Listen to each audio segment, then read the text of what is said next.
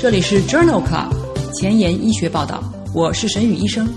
每周五天，每天半小时，只讨论最新的顶尖专科文献，介绍给感兴趣的同行们。Journal Club 是双周刊，分十个专科话题，这一周五天分别是心脏科、呼吸科、消化科、神经科和内分泌科。别忘了关注公众号，订阅我们的节目哦。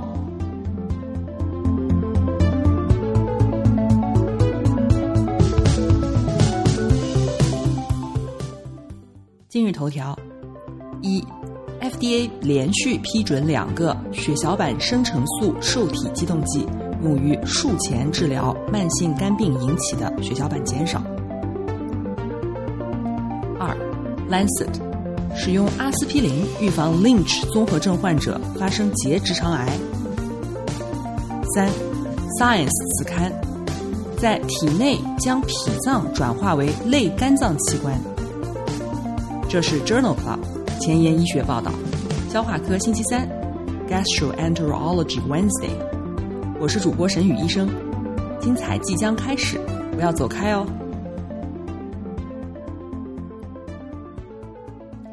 今天的新药研发，我们来聊一聊两个血小板生成素受体激动剂。第一个是埃曲波帕，这是一种小分子的血小板生成素受体激动剂。在二零一八年的七月，FDA 批准了埃曲波帕用于治疗计划手术的，但是合并有慢性肝病引起的血小板减少症的患者。关于埃曲波帕的三期临床研究已经发表在二零一九年十月的《Hepatology》杂志上。这项研究称为 L Plus Two。研究的目的是评价埃曲波帕。用于治疗慢性肝病合并血小板减少患者当中，术前是否可以提高血小板计数？这项全球性随机双盲安慰剂对照的研究当中，一共招募了二百一十五名患者，他们患有慢性肝病，而且基线血小板的计数小于五十乘以十的九次方每升，被随机分配至术前七天。使用埃曲波帕三毫克 QD 组和安慰剂组，在这两组病人当中，术前能够避免血小板输注，而且术后没有出现出血需要抢救的患者的比例分别为百分之六十四和百分之二十九，P 值小于零点零零零一。在埃曲波帕干预以后且没有输注血小板的患者当中。血小板计数大于等于五十乘以十的九次方每升的中位持续天数为十九点二天，但安慰剂组为零。大多数的不良事件的严重程度为轻中度，而且发生率相似。L plus two 研究认为，在术前使用埃曲波帕可以有效的减少血小板输注的几率，而且安全性与安慰剂相似。今天要介绍的第二个血小板生成素受体激动剂是阿凡波帕。这个药物在二零一八年五月被 FDA 批准用于治疗计划进行手术的成年慢性肝病患者伴有血小板减少的情况。在二零一九年六月，该药的适应症已经被扩展至慢性免疫性血小板减少症。关于这第二个适应症的相关研究，将于下周三的第二十八期血液科星期三中和大家具体介绍一下。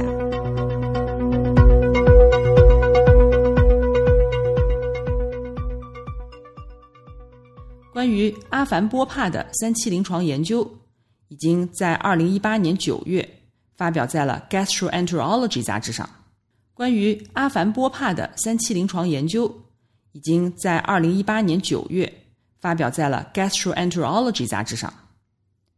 这两项三期临床研究称为 Adapt One 和 Adapt Two。这两项随机安慰剂对照三期临床研究的目的是评估阿凡波帕在慢性肝病合并血小板减少的患者当中，手术前用药是否可以增加血小板计数。这两项研究分别招募了二百三十一名和二百零四名患者。根据血小板计数是否小于四十乘以十的九次方每升，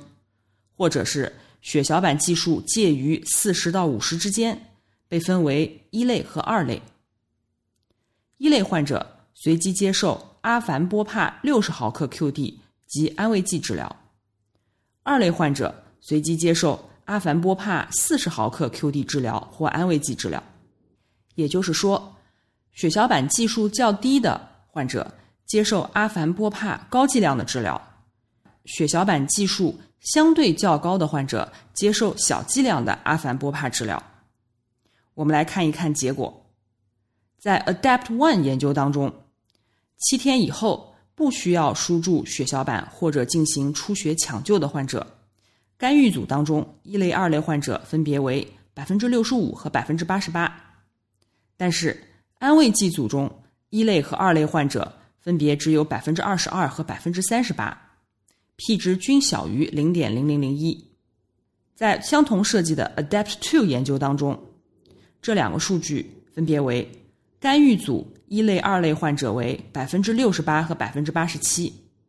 安慰剂组一类、二类患者分别为百分之三十三和百分之三十四。与安慰剂相比。阿凡波帕可以显著的增加血小板的计数，并且增加了在治疗当天达到目标血小板计数的患者的比例。阿凡波帕和安慰剂组的不良事件发生率和严重程度相似，并且与慢性肝病人群当中预期的不良事件是一致的。ADAPT One 和 ADAPT Two 研究认为，慢性肝病合并血小板减少的患者当中。术前给予阿凡波帕，在血小板输注或者是出血风险方面都显著的优于安慰剂。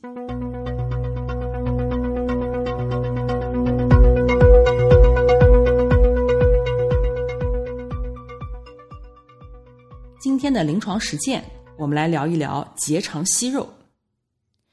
结肠息肉呢，是指高于周围结肠黏膜且突向管腔的隆起物。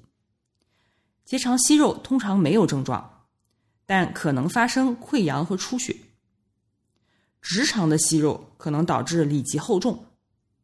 巨大息肉可以最终导致肠梗阻。结肠息肉可能是肿瘤，比如腺瘤，也有可能不是，比如炎性息肉，也有可能比较难以界定，比如无蒂锯齿病变。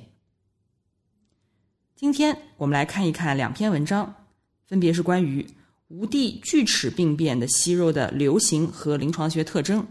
以及有锯齿状息肉的患者患结直肠癌的风险。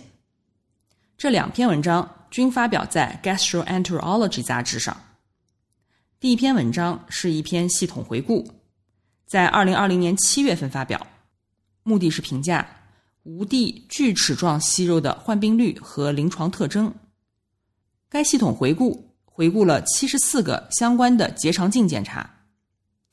研究发现，无蒂锯齿状息肉流行率因世界地区而各有差异。亚洲相对比较低，百分之二点六；澳洲可以高至百分之十点五；欧洲和美洲约百分之四点六。无蒂锯齿状息肉占恶性潜能息肉的百分之九点四，患病率随着年龄的增加并没有统计学意义，性别差异也没有统计学意义。与腺瘤相比，无蒂锯齿状息肉通常表现为单发的，直径大于等于十毫米，近端病变。没有发育异常的无蒂锯齿状息肉的平均检出年龄为六十点八岁。低级别发育异常的为六十五点五岁，高级别发育异常的为七十岁。这项系统回顾认为，无蒂的锯齿状息肉与腺瘤相比相对少见，需要对诊断标准、检测变异和长期风险进行更多的研究。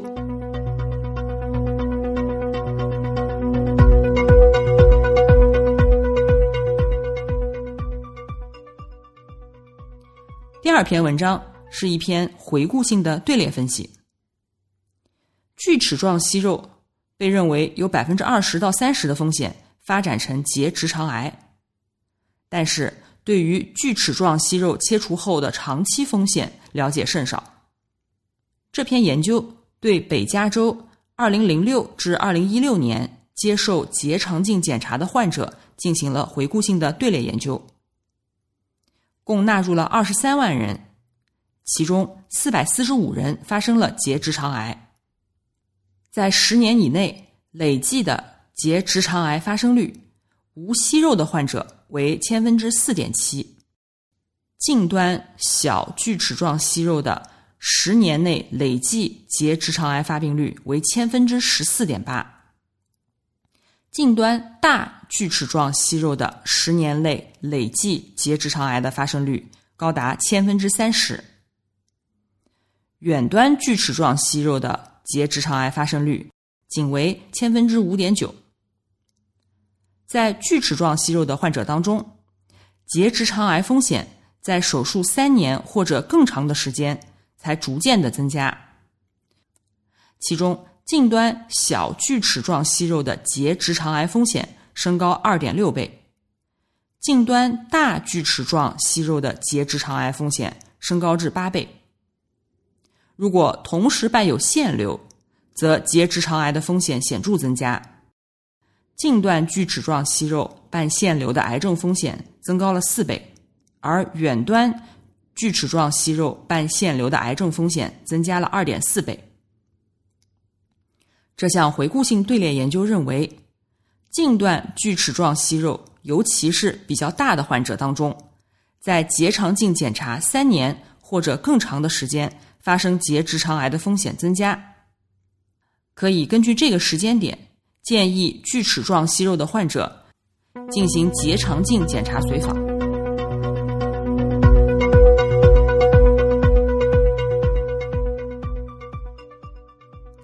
下面我们来聊一聊结肠息肉的内镜治疗。一般炎性息肉没有症状，通常不需要处理，但是。无蒂锯齿状病变是一组抑制性很强的息肉，恶变的潜能不一，病理组织学表现差异很大，处理原则不同。如果是腺瘤，应该予以完整的切除。直肠镜检查以后，应该根据息肉的组织学特征、数量和体积进行结直肠癌的风险度评估，以指导术后的随访。下面。给大家介绍几篇关于结肠息肉的内镜切除的文章。第一篇文章发表在《Gastroenterology》杂志二零二零年九月刊上，这是一篇系统回顾和荟萃分析，目的是评价一至二十毫米的结肠息肉的不完全切除率。结直肠息肉如果不完全切除，可能导致结直肠癌的漏诊。在定量分析当中。一共纳入了六千个病例报道和三十二个临床研究，一共九千余例病人的信息。研究发现，使用圈套器切除一至二十毫米的息肉的不完全切除率为百分之十三点八，一到十毫米的息肉圈套器摘除的不完全切除率为百分之十五点九，更大更大的息肉不完全切除率更高。十到二十毫米的息肉的不完全切除率为百分之二十，其中对于一到十毫米的息肉，热圈套器和冷圈套器的不完全切除率分别为百分之十四和百分之十七，没有统计学差异。对于一到五毫米的息肉，用镊子取出或者是用圈套器的不完全切除率分别为百分之九点九和百分之四点四，在这里。镊子取出的不完全切除率显著更高。这篇荟萃分析认为，一至二十毫米的结肠息肉经常不能被完全切除，特别是大于十毫米的息肉，不完全切除率更高。对于一至十毫米的息肉来说，热圈套器和冷圈套器并没有显著区别，但是对于小的小于五毫米的息肉来说，应当使用圈套器。因为使用镊子的失败率更高。那么，在息肉切除以后，预防性的使用止血夹究竟是否可以预防出血呢？这一篇荟萃分析发表在二零二零年七月的《Gastroenterology》杂志上。根据息肉的大小和位置，研究人员对于随机研究进行了一项荟萃分析，共纳入了九个研究的数据，包括了七万多个结直肠癌病变，其中约四分之一的病例直径大于二十毫米。大约有一半的病例属于近端病变。研究发现，使用止血夹和不使用止血夹相比，并没有显著的降低息肉切除以后出血的总风险，分别为百分之二点二和百分之三点三。当息肉大于二十毫米时，使用止血夹出血风险显著降低，分别为百分之四点三和百分之七点九。当息肉为近端病变时，使用止血夹出血风险也显著降低，分别为百分之三点零和百分之六点二，p 值小于零点零零一。在调整了息肉的大小和位置以后，预防性的使用止血夹减少了近端大息肉切除后的出血风险，但与近端的小息肉出血风险并没有关系。这项荟萃分析中发现，常规预防性的使用止血夹。并不能降低息肉切除后的出血总风险。然而，当息肉的大小大于二十毫米，且是近端病变时，止血夹似乎可以减少出血。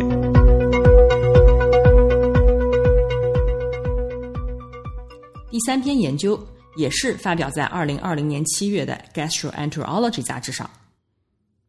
这项研究是一项单盲随机对照研究，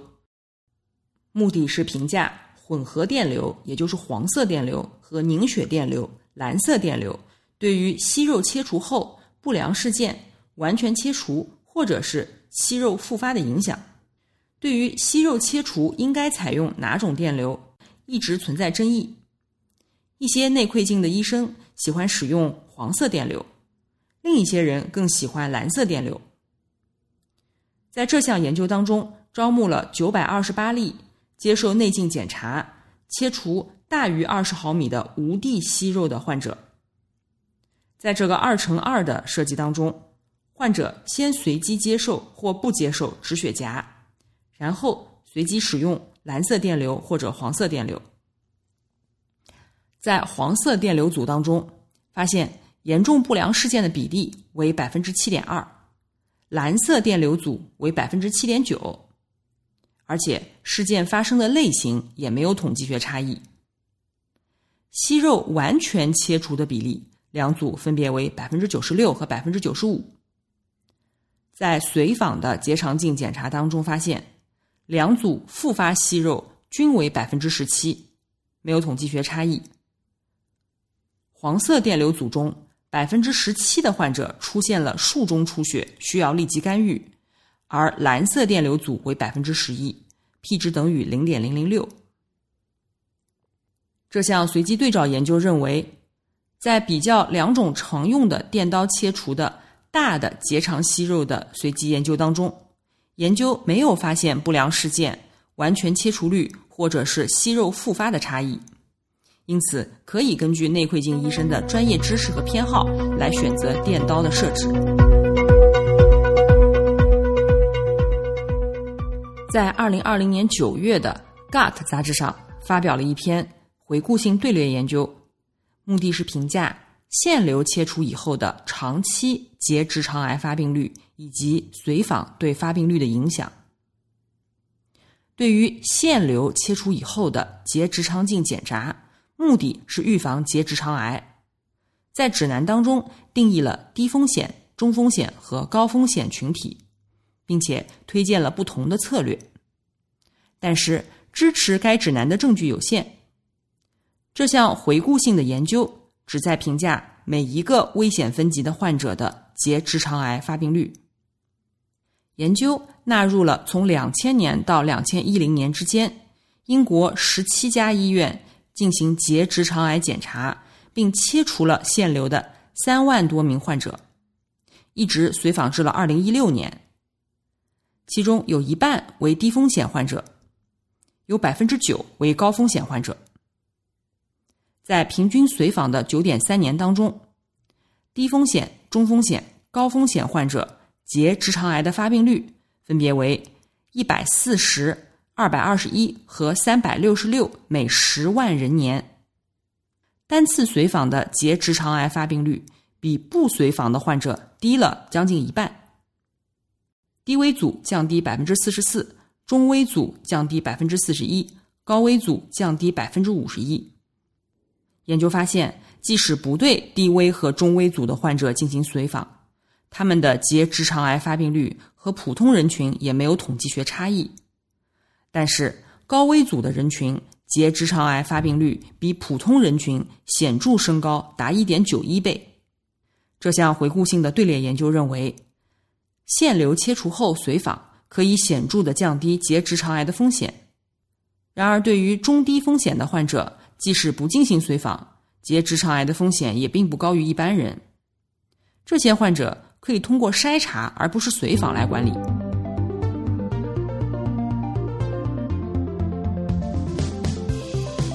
中文不好，找医学文献如大海捞针，没有头绪吗？每天半小时。我把文献精华翻译成中文带给你。工作太忙，没时间看研究进展，导致写课题没有 idea 吗？每周五天，我只和你讨论最新最好的临床研究。Journal Club 前沿医学报道，拉近科研和临床的距离。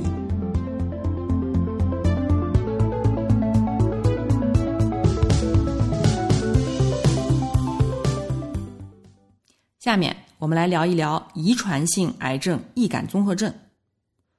约百分之五到百分之十的直结肠癌可以归因于遗传性癌症易感综合症。如果患者早年发生息肉或者癌症，或者癌前病变的数量及组织学表现并不寻常，应该考虑有遗传性的因素。其中最常见的遗传性易感综合症包括。家族性腺瘤性息肉病，也就是 FAP，和遗传性非息肉性结直肠癌，也就是 Lynch 综合症。在二零二零年六月份的《Lancet》柳叶刀杂志上，发表了一篇 CAP2 研究的二十年随访。这篇文章认为，使用阿司匹林可以预防 Lynch 综合症患者发生结直肠癌。众所周知。Lynch 综合症与结直肠癌、子宫内膜癌的风险增加相关。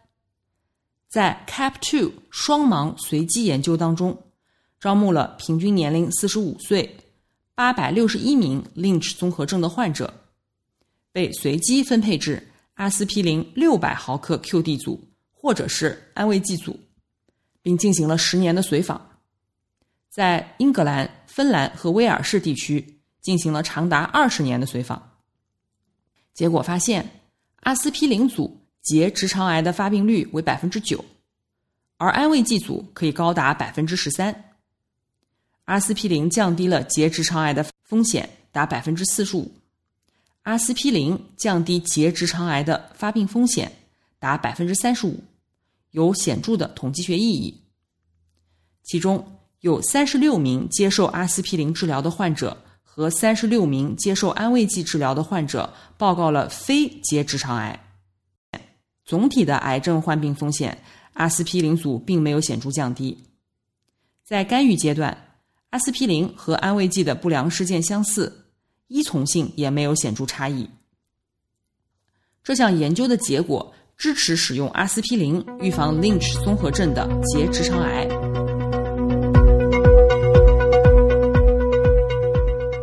在二零二零年七月的《Gut》杂志上，发表了一篇随机对照研究，讨论的问题是奈普生化学预防促进 Lynch 综合症结肠黏膜的免疫激活。这是一项一 B 期的研究，安慰剂对照，随机纳入了八十位 Lynch 综合症的患者，使用两种剂量水平的奈普生，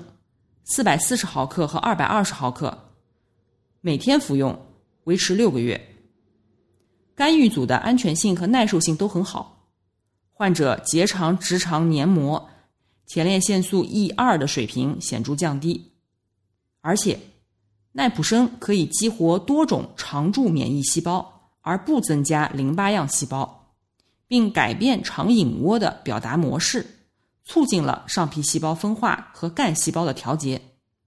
在小鼠的 Lynch 综合症模型当中，奈普生也证明了强大的化学预防能力。虽然这项研究仍是一 B 期的研究，但研究人员认为奈普生是一种很有前途的免疫拦截策略的药物，而且已经发现了奈普生诱导的基因表达谱作为药物活性的预测生物标志物的潜力。第三项研究发表在二零二零年九月的《New England Journal of Medicine》新英格兰医学杂志上。研究的目的是讨论伊氟鸟氨酸联合舒磷酸是否可以预防家族性腺瘤性息肉病的进展。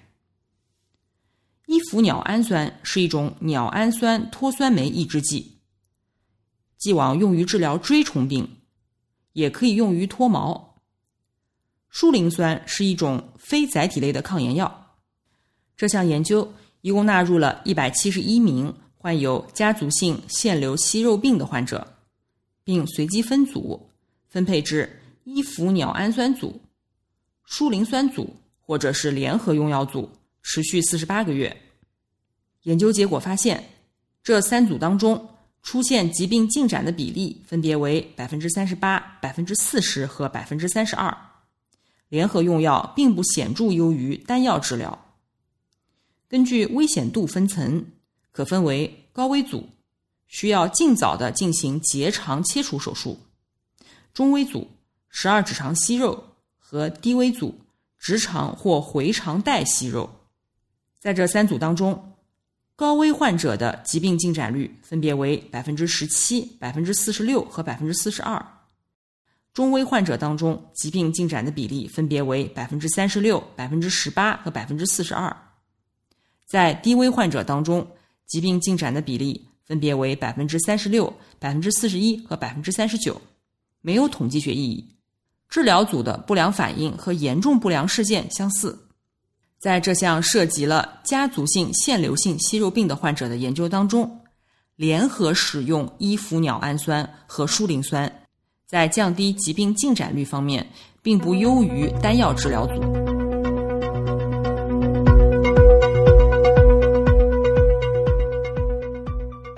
今天的前沿医学，我们来聊一聊将体内的脾脏如何转化为类肝脏器官。这项研究发表在《Science Advances》杂志二零二零年六月刊上。人体器官再生仍然是一个尚未解决的医学挑战，合适的移植很少，而且组织工程学离临床应用还有很长的路要走。在这项研究当中。来自南京大学生命科学院的研究人员，成功的将一个现有的功能上可有可无的器官，转化为了体内另一个功能至关重要的器官。具体来说，研究人员将肿瘤提取物注入了小鼠的脾脏，目的是将脾脏的组织结构重塑为一种免疫抑制的且易于组织再生的微环境。然后植入自体、异体或者是异种的原代或永生化的肝细胞，这些肝细胞在被重塑了的脾脏当中存活并且增殖，没有出现不良反应。值得注意的是，移植后的肝细胞最终可以发挥肝脏的功能。宿主小鼠在百分之九十肝切除以后，仍然表现出了正常的肝脏功能。这项基础研究显示了它在克服组织再生的关键挑战方面的能力，包括移植不足、免疫排斥和血管化不良。研究认为，这项技术可能已经可以转化为新的疗法，